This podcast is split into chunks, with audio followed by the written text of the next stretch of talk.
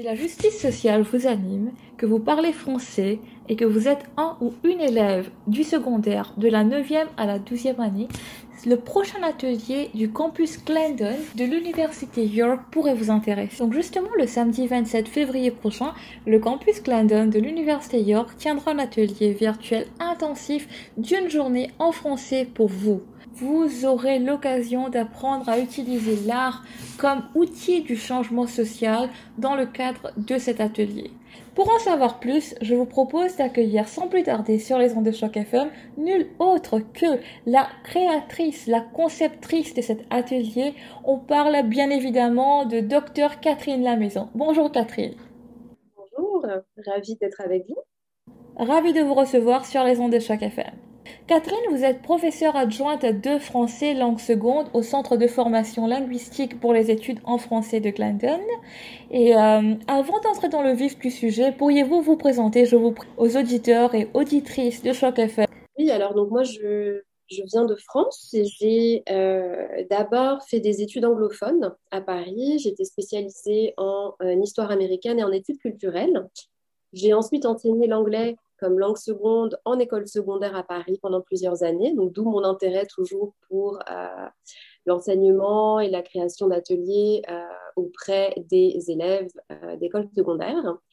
J'ai enseigné le français aux États-Unis pendant un an dans le cadre de mes recherches et puis j'ai décidé de poursuivre un PhD, un doctorat à euh, à l'Université de Toronto, donc à l'Institut des études pédagogiques de l'Ontario, dans le département de justice sociale en éducation.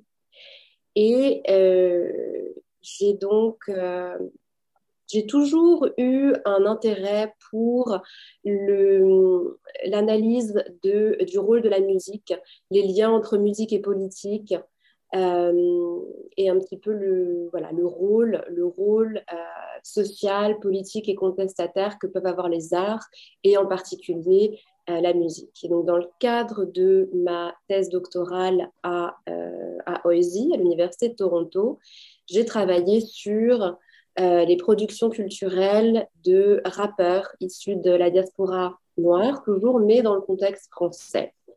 Euh, donc c'est ça. Donc les recherches portent euh, essentiellement sur euh, ces liens entre musique et politique.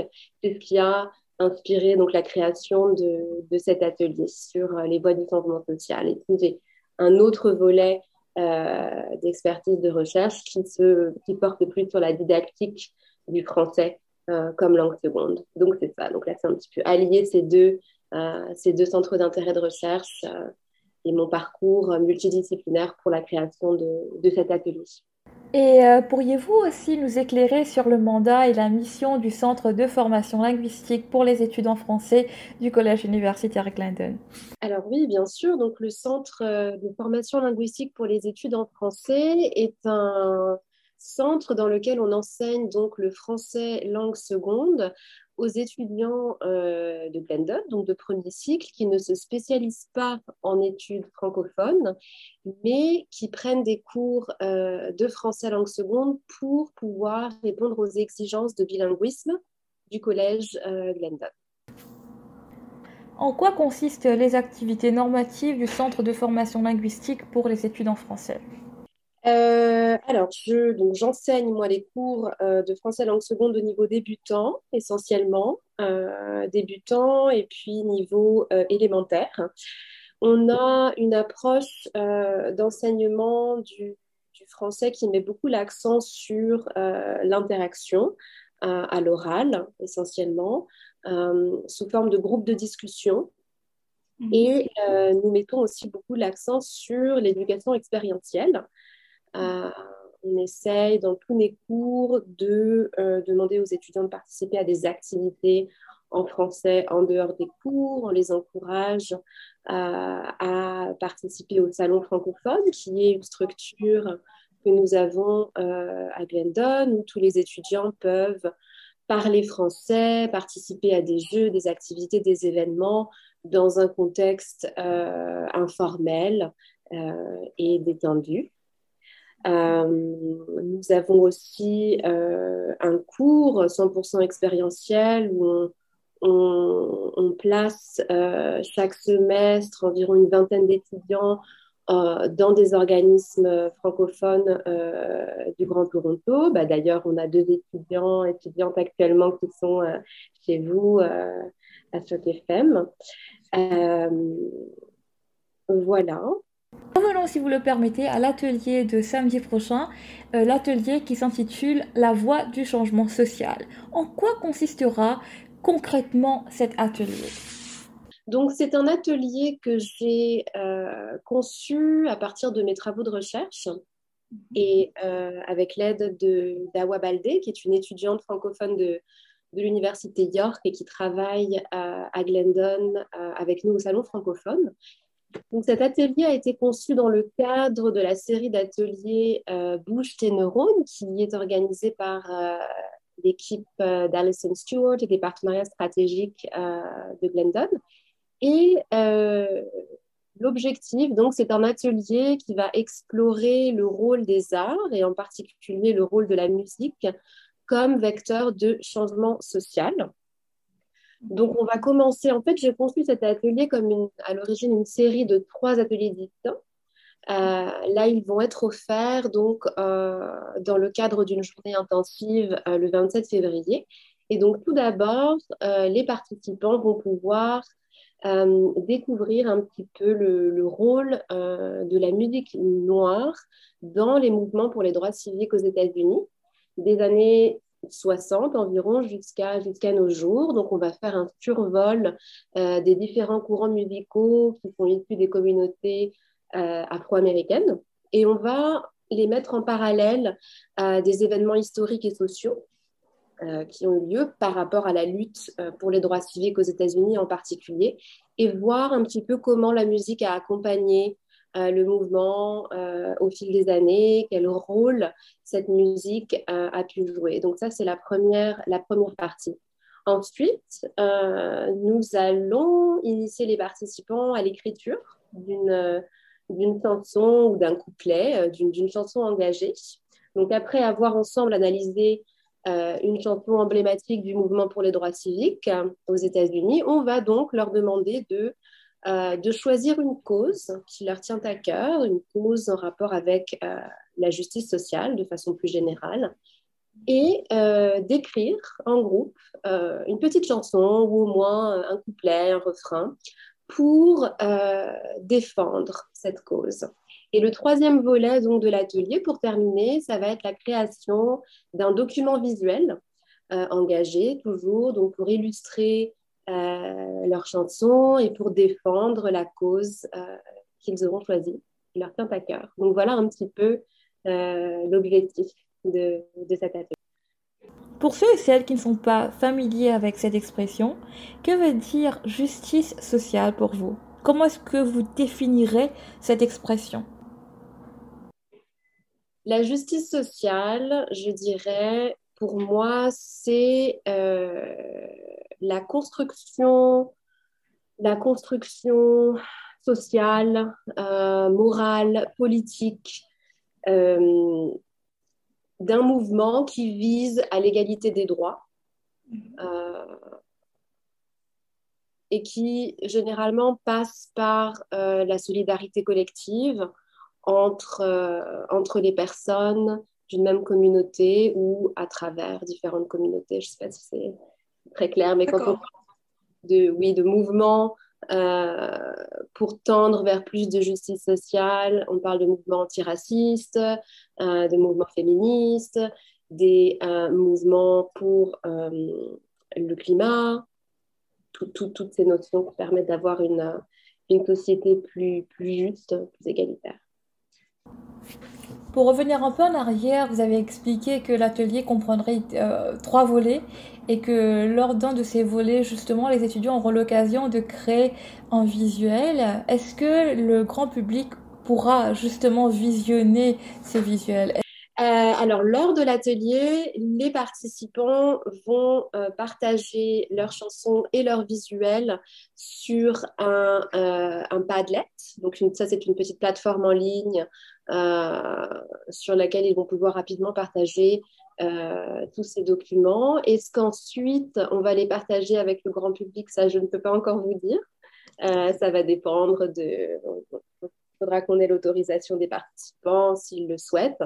Mais en tout cas, dans un premier temps, ils vont pouvoir entre eux partager ces documents et, échanger un petit peu sur ce qu'ils ont fait. L'or a été utilisé comme un outil, comme un instrument de changement social depuis des lustres. Pensez-vous qu'il est maintenant plus important que jamais justement de maîtriser l'art comme un outil de revendication sociale?